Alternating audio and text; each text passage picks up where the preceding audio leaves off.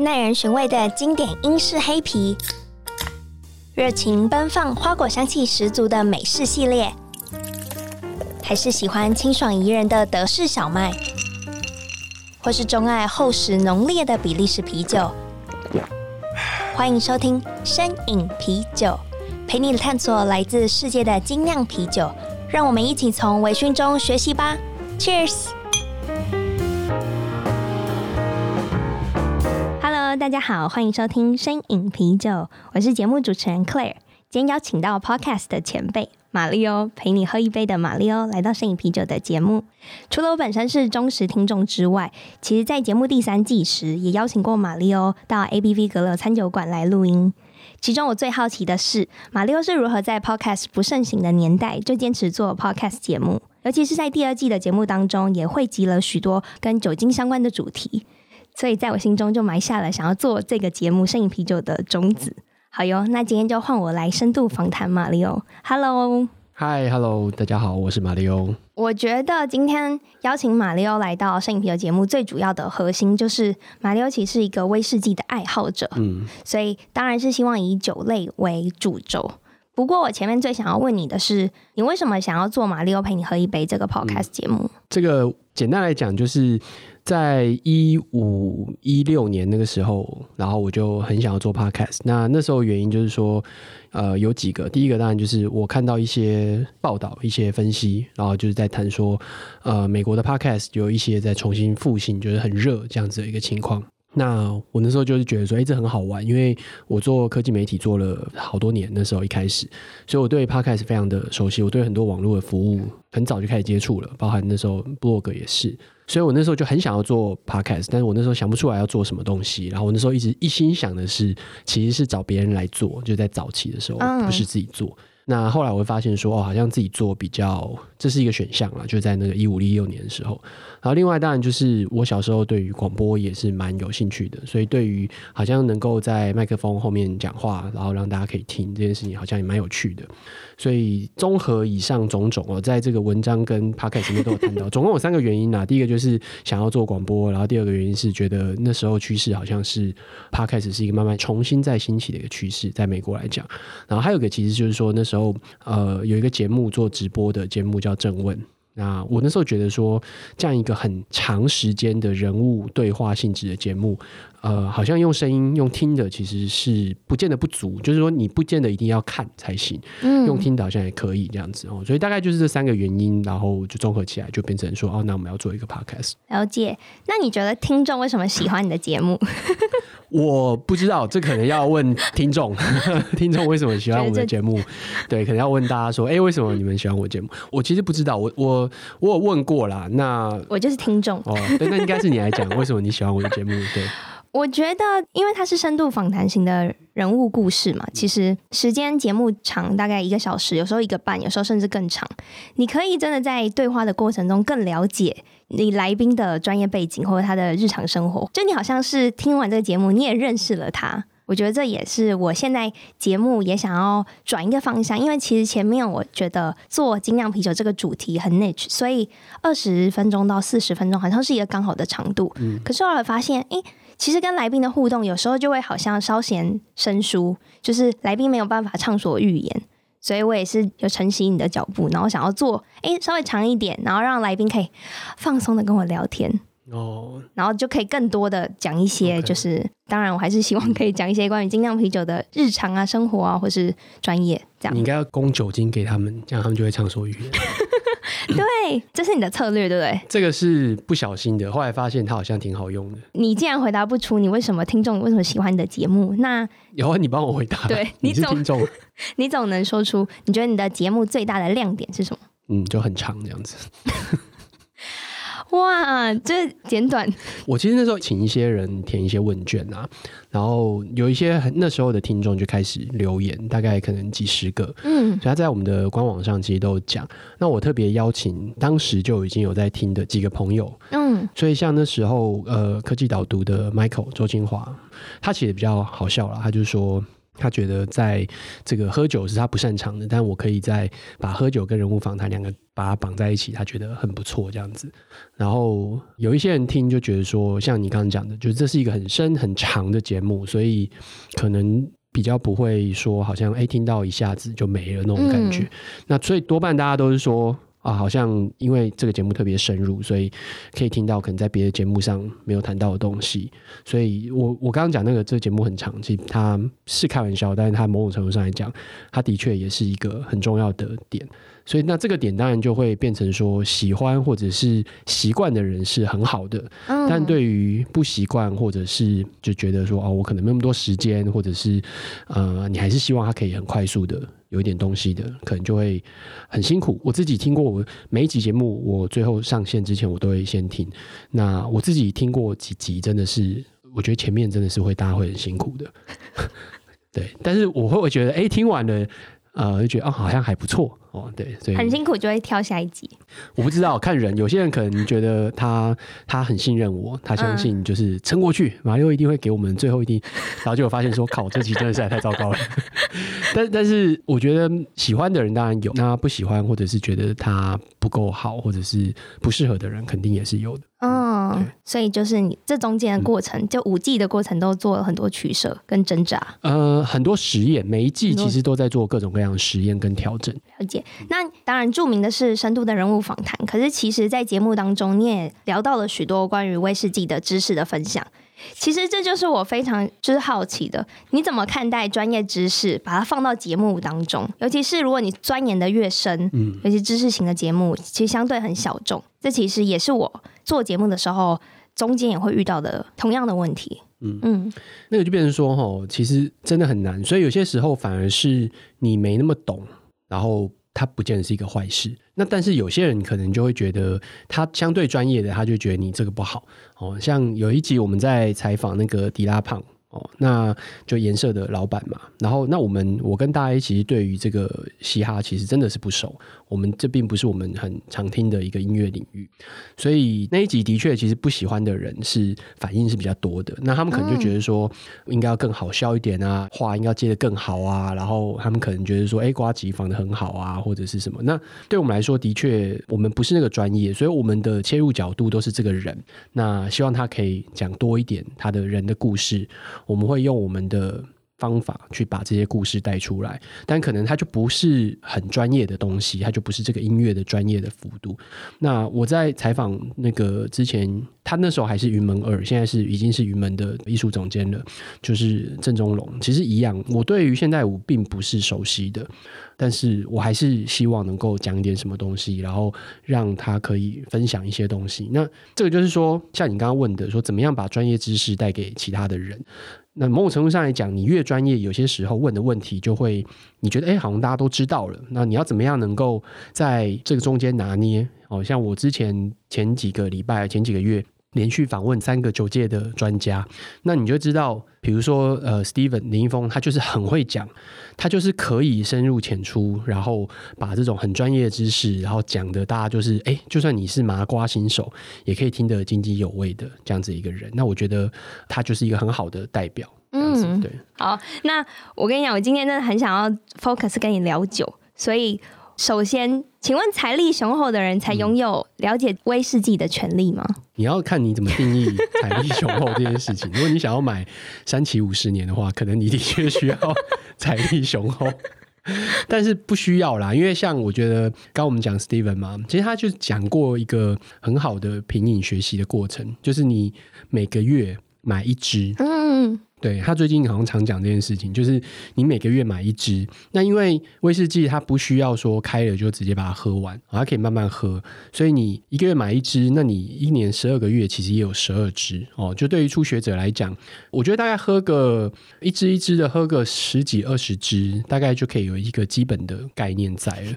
所以那样一样很快啊，那两年其实你大概就可以有一个基本的概念在了。哦，那你当初呢？最开始的时候你是怎么样爱上威士忌的？我当初是想要学，所以在我爱上之前，我的我是先决定我要学威士忌。你怎么这么多酒类？为什么是威士忌？没有，那时候选择就是两种，一种就是葡萄酒，一种就是威士忌。哦，就是要学的话，嗯，那其他的酒类在当时可能比利时啤酒有，然后精酿啤酒还就是 craft beer 还不多，然后。什么莱姆酒啊，或者是什么现在琴酒，嗯，很多，在那个时候这些都还没那么多。那最大宗很好找资讯跟酒的，大概就是威士忌跟葡萄酒。葡萄酒对，那比利时啤酒可能我猜大概是因为我怕就反正酒你，然后啤酒什么就是喝很快啊，嗯、对，然后可能就是每天喝每天喝，好像会买太多，然后也不知道该就是要这样继续买，感觉很重还是干嘛，忘记了。反正那时候我就觉得说好像。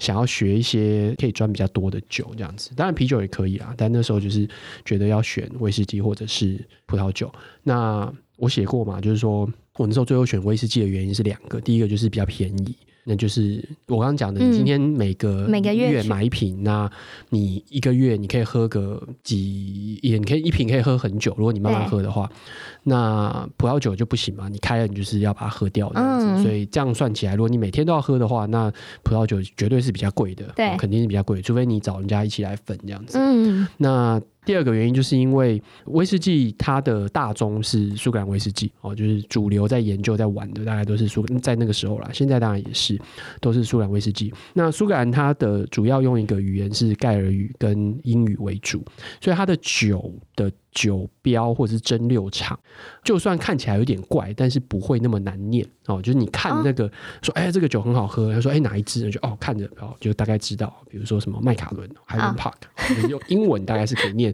八九不离十。就算念的觉得怪怪的也没关系哦。到底是跟 Live It 还是跟 It 还是 Bruichladdich 还是记得住的？对，就大概都可以哦，慢慢念。那你念，就算你念的不是很标准，大概还是听得懂。哦，但是呢，这个葡萄酒我们知道新世界跟旧世界嘛，那旧世界就是以法国、德国、西班牙、葡萄牙这些为主啊。但我刚刚讲的每一个国家都有各自的语言，哦，那每一个酒都有各自的语言的酒标这样子。嗯，那你要说，哎、欸，你今天喝哪一支酒？哎、欸，不错啊，你那那个酒叫什么名字啊？啊，对，对不起，不知道。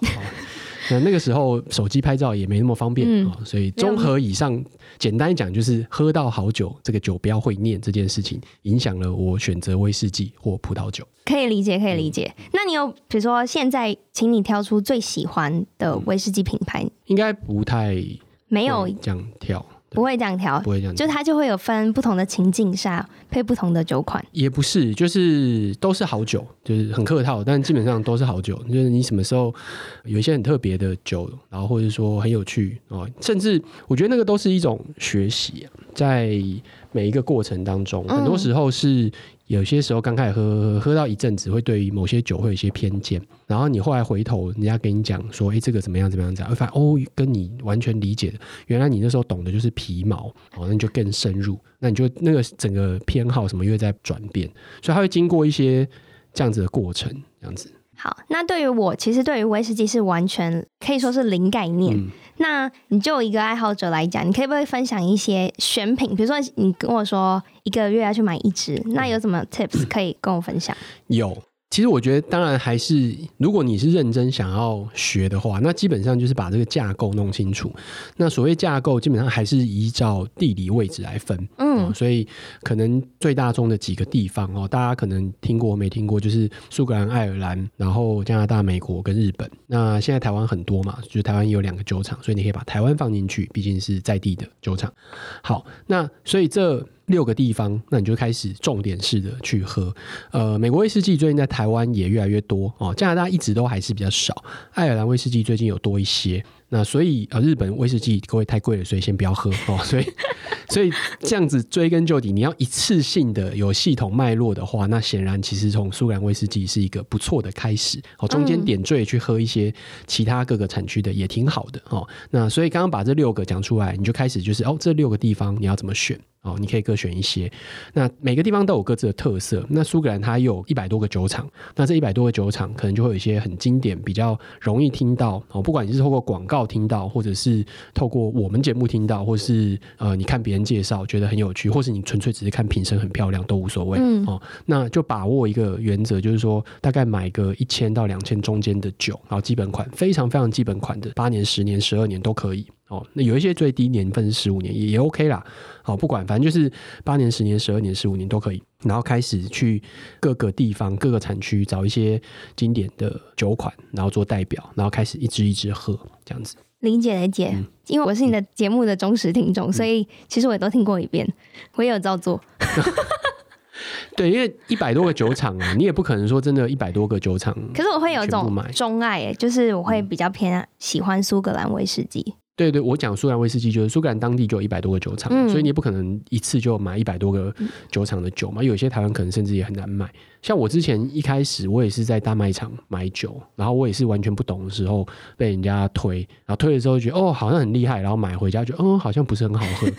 但是后来就是那个味道跟感觉是会变的，你知道，大概几年前吧，我记得有一个也是网络很早期的这个很知名的布洛克，现在现在就是后来去带团，那叫工头间嘛。那工头那时候其实他也是威士忌达人爱好者，然后那时候他就有一次贴了一张照片，我觉得很有趣，就是他去垦丁的一个酒吧，在一个旅馆的酒吧，然后拍了一张一排都是威士忌的照片，然后他就说他有一种识字的感觉。就是赤字，你知道吗？就是我完全理解那种感受。就是十年前，我如果坐在同样一个酒的牌的前面，我会完全不知道那我在看什么东西。我就看到一堆威士忌，然后完全不知道我在看什么东西。你现在让我坐在一排威士忌前面，我不敢说我每一瓶都喝过，但我至少很有概念，说这一瓶是来自于哪里，这是什么产区，它大概是什么样子，然后它的排序有没有意义？哦，有些酒吧它的。威士忌排法是有意义的，嗯，有一些是完全没有的。我看过完全没有的啊，其实也蛮也 OK 啦，也蛮酷的这样子。那那种感觉就叫做识字，就是你本来是文盲，然后你看得懂这样子。我我能理解，就像现在看啤酒一样，一开始的时候接触的时候会觉得，哦，它就只是啤酒。可是现像我们店就有卖三百多款啤酒，那它分门别类放下来，你现在只要一眼望去。我就可以知道哪些是新品，哪些是哦，它已经在台湾很久了。对，然后它是德系啊、美系，或是你去了别家酒吧，嗯、也会有同样的感觉。尤其是我那时候去布鲁塞尔旅游的时候，嗯、就发现，哎，真的哎，Lifet 就是这些酒，我大概能懂你说四字的感觉。对，那你除了威士忌之外，你还有没有钻研什么其他酒类？尤其今天我们是上啤酒的节目，嗯、好歹也聊一下啤酒吧。啤 啤酒就是很基本的啦。对，我对啤酒的了解大概就是底层发酵啊、顶层发酵啊，然后发酵的种类啊，然后看现在大家比较流行喝的一些各种发酵的酵母啊，什么 IPA 啊、IPA 啊，还有什么诸如此类的各种各样这些东西，就大概一些基本的东西是可以理解的哦，拉格啊，然后皮尔森啊，就这些东西我大概是可以的。所以我有办法问你，你有比较喜欢的类型吗？你回答出来吗？呃，其实一样是有点看状况。状况对，就是通常我刚跑完步话，我不会想要喝 IPA，哦，就可能还是拉格或者是皮尔森这种比较清爽类型的。对，那那种 Stout 这种东西就会我没有那么常喝，因为我觉得那个口感太重。对，以啤酒来讲，那个口感太过于浓郁，它会导致我后面很难喝其他的啤酒。只好介绍你喝好喝的 Stout。没有，不是不好喝，就是它的味道会太强烈，强烈到那个丰富的口感，让我后面就会停止在喝啤酒，改喝别的酒这样子。我说的是当天呐、啊，我不是说、哦、我不是说之后就不喝他们的。没有啦，没有。其实我是想要跟你说，Stout 还有分很多种不同的分门别类，嗯、所以也有相对就是因为用威法雅的麦芽去酿制的，所以喝起来是轻盈的。可一般人对于 Stout 的先入为主的观念，就是像你说的比较浓郁、比较厚重。所以有机会的话，也可以带你，就是所以就是基本的，嗯，都可以这样子理解。所以有没有你在什么时刻，你会比如说超商也好，或是酒吧也好，啤酒倒是有一些呃所谓 go to beer，就是首选倒是有。对，如果可以选的话，然后我会选 Century 的 Premium。哦，对，如果可以选的话，如果有的话，对。但是其他的我也我也 OK 啦，并不是说我只喝。这个 Suntory 的 Premium，我并不是他们的代言人这样子。那其他有的话，我也会喝。那 Orion 我也是，如果有的话，我也会选。但那个台湾只有一种啊，主要如果你在冲绳的话，就有非常多种。对但但是你在台湾大概比较常看到的 Orion 可能只有一种这样子。嗯、然后台啤就是经典台啤，我是喝，基本上我比较常喝，我比较爱喝经典台啤。对，所以听起来的话，你是偏轻盈，然后喜欢喝量比较大，可以这样解读吗？量比较大是什么意思？就是喜欢两百公升这样，就一次喝一定是五百起跳啊，然后就是三百五也可以啊，可以吗？可以啊，当然可以啊。没有，就我的理解，一百也可以啊。没有，就是会点最大杯的那种人。哦，两百五也可以啊。好，对，就是通常都是呃，大部分啤酒可能如果不是特别买的话，大概都还是在超商为主。嗯，所以超商有的就会是我最常找的。那其他的地方可能就会看，比如说有一些特别，或者是刚好我看到一些比利时啤酒挺有趣的。我以前喝比较多，现在喝比较少，这样子。OK，对，好，嗯、那拉回你在节目上其实也很常会询问来宾说他喜欢的酒款。嗯，那我就换我问你，嗯、那你自己呢？调酒哦，调酒吗？你 看这样是不是比较好回答？，OK，调酒很好，调酒很好，调酒更简单啊，它就一定是有过程的、啊，就是看你那个当下。要开始喝的时候，你可以给我一个顺序嘛？比如说，你今天可以，你你说过在酒吧基本要点三杯，对，那就是今天的心情。三杯的顺序是什么？通常哦，通常第一杯一定是气泡类的，嗯，对，什么 Gin Fizz 或是对，通常第一杯一定是气泡类的。那甚至不用是调酒，就是啤酒啊，对，其实我很常第一杯是点啤酒。那这个其实是也跟酒。啊，礼仪也不是讲礼仪啦，反正就是说，你进去，如果说今天哦，假设全场都是空的，就你一个人，其实都还好。那你想点什么都可以。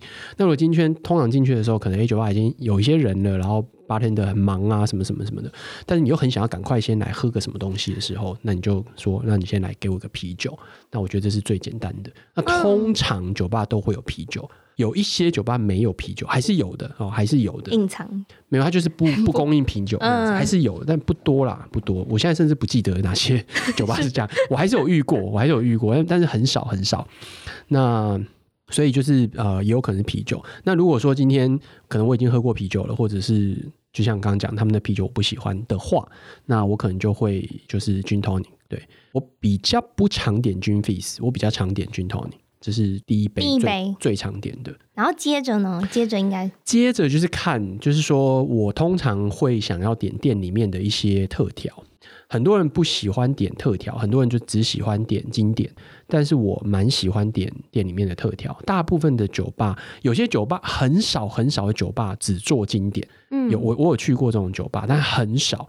大部分的酒吧顶多就是说我们没有酒单。哦，那很多酒吧说我们没有酒单这样子，无酒单的酒吧其实现在蛮多的。那如果有酒单的话，我通常都会挑他们的经典，因为我觉得一个店家的特调，我觉得特调很好玩，就是可以看他们的创意，看他们对于这个酒的想法，bartender 对于一个调酒想要呈现的方式，他的理念啊、概念啊什么什么等等等等，我觉得都很好玩，所以我会尝试他们的特调。对，特调的时候他会问你说你想要什么 base，你就不拘，就是他。给你什么就是会对，我会看呢、啊。他通常大部分的有酒单的话，通常都会有把那个成分列出来。嗯，对，那大概我就会可以猜得出来说那个味道可能会是什么样的味道这样子。那但有可能是完全不是那个样子的，那其实也也挺酷的。嗯，对，所以我通常第二杯会选特特调。对，觉得这蛮好的。那最后一第三杯那天的最后一杯，第三杯其实要看，如果它。特调我觉得很多很有意思，我可能还是会继续点特调。嗯、那如果我那天可能就是很想要喝某些情境之下突然很想要喝的一些经典调酒的话，可能就会点经典的调酒这样子。对，我好像跟你有点像，可是又不太像。嗯我觉得第一杯很清爽是很必要的，嗯、就是因为你才刚来，然后你才做定位，有点像是压压惊的感觉。然后接着的话，第二个的话就会想要，我会看 menu，然后看有什么有趣的。然后其实很多就是 bar 会问你说，你喜欢什么样的基底或是风格？可是你不觉得人你总会有一个 stereotype，你就会觉得啊，他问我什么，我就记忆中我比较喜欢 vodka base，喜欢什么 base，你就会。讲，然后我就后来发现，哦，得到的 result 都是有点差不多的，所以我也蛮倾向就是问身边的友人，比如说，哎，那你喜欢喝什么？嗯，然后你就会想要从他喜欢喝的，那不然我这一次，因为每一次可能一起喝酒的人不太一样，然后找寻灵感，嗯，然后最后的话，真的也是就是第三杯就是随便喝。其实调酒它有一些基本的路数。哦，那有一些基本的原则啦，所以通常不管是外场或者是 bartender 在问你的时候，大概不出就是说你喜欢什么样的基底哦，就是你的基酒想要选什么，然后再来就是你要偏酸或偏甜哦，就大概就是这两个基本的问题，然后会问你说想不想要有水果哦，想要水果的话什么样类型的水果，那或是你要草本调性的哦，就是这个就是让他去拼凑出来他要拿哪些东西去做组合。然后可能会给你，然后你想要酒精浓度高一点，还是低一点，清爽一点，还是什么？那会涉及到他用的手法是什么？就是调酒的时候几个基本的手法，包含了直接倒，然后搅拌，或者是摇荡，就是 shake 哦，或者是用 rolling，就是这样拉来拉去哦，这几个基本的手法。那这些手法会导致那个调酒的那个溶水跟混合在一起的口感都会不太一样，然后包含空气。在里面，那空气在里面会有比较绵密的感觉，就是空气会让那个酒的酒感会变得比较柔和柔滑。那水加进去的话，就会让它比较有包覆感，就比较清爽，然后口感比较好。那酒越多，它的那个锐利度会越高。那琴酒的话，就让你嘴巴比较有那种 dry 的感觉，就是它会有一些基本各种各样的东西，然后它透过这些问题可以组合出来说，它等一下要拿什么东西，用什么手法，加什么 garnish，就诸如此类这些东西做出来一个调酒。那你讲的越精准，它能够提供出来的那个特色就会越清楚。那如果今天你讲的是，我就是很基本的，然后他也没有特别去问，就比如说哦，我想要一个 gin base，然后偏酸一点这样子哦，他可能就会啊、哦、gin base 加偏酸，他可能就会给你一个比较喝得出有一点琴酒味，然后或者是甚至琴酒味不那么重。那因为现在琴酒很多哦，就是这种呃，甚至叫 craft gin 的这样的东西很多，所以这个 bartender 可能就会开始哦，看他们店里面有什么琴酒，哦，甚至可能会拿一些他们店里面琴酒给你试试看，就觉得哎，这个琴酒可不可以啊？什么什么之类的哦，就是大概诸如此类的。然后偏酸，可能就是呃酸类型的果酸啊、柠檬酸啊，或者是加一些水果类型的东西，或者是利口酒，可能就会不会挑那么甜的这些东西，嗯、诸如此类的。那最后给你的，你可能觉得哎，这好像呃似曾相见，这是有可能的。对，那但是如果你越精准，就说哦，我清酒可能需要什么类型，然后我希望刚刚你需要什么，不要什么，或者是呃有一些什么特别的地方，帮我放进去，诸如此类的，那可能他就会做出一个比较特别，或者说他可能本来店里面就喜欢做那种已经有点预调好的一些东西。那那些东西，或比如说茶类型的，那就会让大家喝起来就会更特别一点，这样子。嗯，能理解。可是既然我们今天是摄影啤酒，我就顺便也想要跟听众分享，就是刚刚马力欧聊到的是调酒的部分。那其实，在啤酒的话，其实我也可以提供一些方向给听众。就是如果你今天看到可能酒柜里有琳琅满目三百多款啤酒，其实很多试酒人员他也会问你说，你刚刚说到偏酸偏甜。偏麦香还是偏清爽？因为啤酒最主要，大家会觉得拉格啊，可能像皮尔森或是比较清爽的 IPA 啊，也会问他说是你喜欢偏苦？那有些人就很多人超喜欢说，我想要你最特别，或是我想要卖的最好的。然后我有时候遇到这样的客人，我都会婉转的拒绝他，我就说哦，可是卖的最好的可能很见仁见智，或是他也会问我说我最喜欢，我就会说，可是我最喜欢的超苦诶，你确定吗？然后他们就会有一点退缩。所以也提供一个大方向给听众，就是如果你可以先从你要清爽还是偏麦香，或者厚重一点。好，如果是偏麦香厚重，可能会选择德系。比如说维也纳拉格，或是比较深烘焙的话，有 Porter 啊、Stout。然后像是比较苦韵的话，现在美系的 IPA 很流行，所以就会，或是你喜欢更苦的 Double IPA，或是你想要带苦，可是又不要这么苦涩的尾韵，不要拉这么长，就可以选 Hazy IPA。然后其实现在连又香又苦的 Hazy Double IPA 都有很多选择，所以其实大家如果想要再特别一点，其实也有辣的啤酒跟咸的或酸的。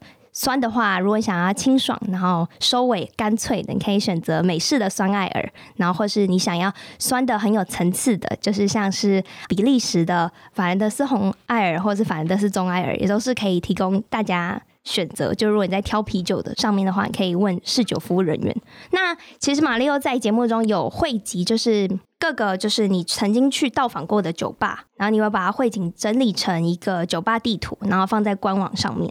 然后我想要问，你既然去了那么多酒吧，你可不可以今天也跟我们分享，你比较倾向于自己单独品饮就喝酒，还是你比较喜欢就是交朋友？比如说你今天就很急，很想喝酒，嗯、你是会觉得那我自己就去好了，对？还是你会打电话交朋友，一大家一起去喝？通通常都是自己喝啦，不过去新的酒吧或是去试，通常也是跟朋友为主，嗯、对。所以，但不过我现在在外面喝也不多，通常就是还是在家里喝比较多。对，所以呃，想要尝试新的酒吧，或是一次很久没见的一些酒吧朋友的话，通常还是找朋友可能比较好，或者是有一个 bar hopping 这样子的活动。一次其实现在蛮容易做的啦，以前以前可能比较没有那么容易。现在呃有几条路线就是做 bar hopping 的路线哦，就是新一路啊、安和路啊，然后东区啊、新义区，其实蛮多家可以，就是用走路的距离，可能走路五到十分钟就可以有一家，然后大概可以一个晚上可能可以看你的酒量啦，看大家酒量，那至少三家三到五家大概都可以这样子。我自己也是很喜欢，就是同一个晚上去不同的酒吧，因为我觉得。那个时候，除了在这中间的路途可以醒酒之外，你又可以在同一个晚上搜集了很多不同的风格跟特色，然后以及每一家店可能因为酒精的关系，就放大人的感官，就会觉得哎，这个酒吧都变得很有趣，然后很迷人。所以我自己也是倾向，就是我觉得不要常做啦，我觉得还是对，就是偶尔偶一为之就好玩。对，好玩。我因为我觉得，其实为什么我们刚刚讲说，在一个酒吧里面要点三杯酒，其实的确很多时候是他的确擅长或者是有趣的东西不太一样。那你在喝的时候，如果你只喝一杯，可能你。你运气好，哎、欸，刚好你喜欢，或者是他刚好做的特别好，嗯、那有可能你刚好喝到你不喜欢的，或者是他那个东西的做法，就是你你不喜欢的东西，所以你觉得啊这个不好，你就你就有一个印象说啊这个酒吧做的不好，但很有可能你喝三杯，你就会发现，哎、欸，其实某一个你可能还好，但其他你都很喜欢，很难讲。那有可能说你进去的时候是特别热闹的时候，那人多服务本来就不容易。就是外场要服务，要招呼每一个人，bartender 要能够很快速的在呃一定的时间之内 serve 到你酒，这个本来就不容易。嗯，所以人多的时候，可能刚好又是你 bar hopping 最热闹的时候，那你可能就会很难喝到一个表现是非常高水准的，有可能是刚好是他们最低水准的。就是是安全，但是没有到你觉得很惊艳的的东西。但有可能刚好你早一点到的时候，它就可以提供给你非常高水准，然后非常让你惊艳的东西。这个太多的因素会影响到大家去一个酒吧得到的那个结果是什么？对。所以我觉得就是巴哈品是好玩，但是我说真的，你想要好好的品尝酒的话，我还是觉得啊、呃，你可以跟朋友约，就是哦，今慢慢喝嘛，就像我们刚刚讲的哦，一个月买一支威士忌，那你也可以一天去一个酒吧。好。这个财力可能要有点雄厚，然后明天、嗯、明天上班可能会迟到。一天去 没有叫你每天去啊，一天去一家没有叫你每天去一家。哦，好好，一天要喝酒的时候去那一家。对对对对对。好，因为我刚刚其实想的包花瓶我没有想到是喝一杯，我也是想说可以喝数杯，可你讲的也是有道理，嗯、而且平日其实更适合。应该说，一家里面喝三杯，然后或者两杯，然后再换。其实我觉得，呃，先不管财力雄不雄厚这件事情啊，嗯、其实真的有点会有点累。那对于尤其都是调酒，很难讲你到底喝了多少的酒精进去。我有些时候会担心这件事情，不完全针对我自己，而是说，呃，喝纯的东西是比较容易控制你的喝的东西的量。就是说，喝威士忌纯的，哦，喝啤酒，喝葡萄酒。哦，你今天很快我就喝一瓶葡萄酒，两个人，那你就知道大概喝得怎么样，哦，或是喝威士忌，喝个比如说四分之一，哦，或者喝个三杯，你大概知道喝多少量。喝调酒很难讲，就是你里面到底今天你跟大家讲说你要浓一点，或者他今天下手重一点，或者是什么中间还靠了两个 shot，就是你很难知道你到底喝了多少量进去，然后它会酒精的呈现效果不会那么快，所以有些时候可能哎、欸、你在走路半个小时之后突然觉得哦好像开始有点晕这样子，这都是有可能的，所以。我觉得还是鼓励大家理性饮酒的情况之下，就要知道，呃，喝调酒那个量其实不好抓，除非你非常有把握，你喝喝很多，或者说你很有经验，每一个每一个调酒大概它的量是多少，或是你都看着盯着八天的它倒的时候，每个东西倒多少，这太精确。对，不然其实我一直觉得喝调酒对于你饮用的那个量其实是不好抓的，所以就要特别小心一点。好，马力欧一直在传递一个资讯，就是要理性饮酒，我会记得的。好，那你有没有很常在？因为你刚刚都说你比较独自会去酒吧，你们会在酒吧、啊、身为一个公众人物，嗯、会常被认出来？没有，非公众人物没有被认出来。好，那最后马六有没有什么想要跟听众分享的？就我们的节目《马力欧陪你喝一杯》是一个关于人物访谈节目，然后从二零一七年一月上线到现在，然后持续四年多。那目前还是维持着每周一集的节奏在更新，中间有过。呃，很多的尝试跟实验，然后可能大家有人喜欢，有人不喜欢。那如果你觉得时间很长哦，你比如你有一个开车看场很无聊的时间的话，你可以听听看，因为我们一集大概都是一个多一个多小时到一个半小时的时间，我们会尽力克制。我最近一直被警告，所以我会尽力克制在七十分钟左右，就是一个小时十分钟。但是好像上次录音又超过了这样子，对，觉得很恐怖，所以尽力克制这样子。身为一个忠实听众，也可以帮你跟听众说，如果你觉得这节目太长的话，你就可以分段听。嗯、像我就是通勤的时候，就大概平均三天可以听完一集，这样也其实也不错。OK，然后就只是缺点就是你可能必须要再回放两个十五秒，你才会知道哦前面在讲什么，哦、不然就会忘记。OK，我也推荐大家，如果觉得真的太慢的话，你也可以加速听，你也可以加速听，两倍速听，两倍速听可能会。可能不行，可要看急啦。有些时候，有些人讲话比较慢，可能可以。那因为我主要都是来宾在讲嘛。你很认真建议大家两两倍速可能好好有一点五一点有一点五好一点五倍有一点五可能可以。我以前很讨厌人家这样做，但后来发现我自己也这样做，因为太多了，所以我只好就是中文的可能我的确会加速，然后英文的可能就可能只能到一点一或一点二子，没办法拉到一点。然后台语的大概也是一点一到一点二这样子，哦，很精确。好，今天真的非常谢谢马力欧来到摄影啤酒的节目。然后这期节目也是由 ABV Bar and Kitchen 赞助播出。如果喜欢节目的话，也要记得订阅、分享，然后还有 follow 我的 Instagram Drinkies 底线 Podcast。那我们就到这喽，拜拜，拜拜，谢谢。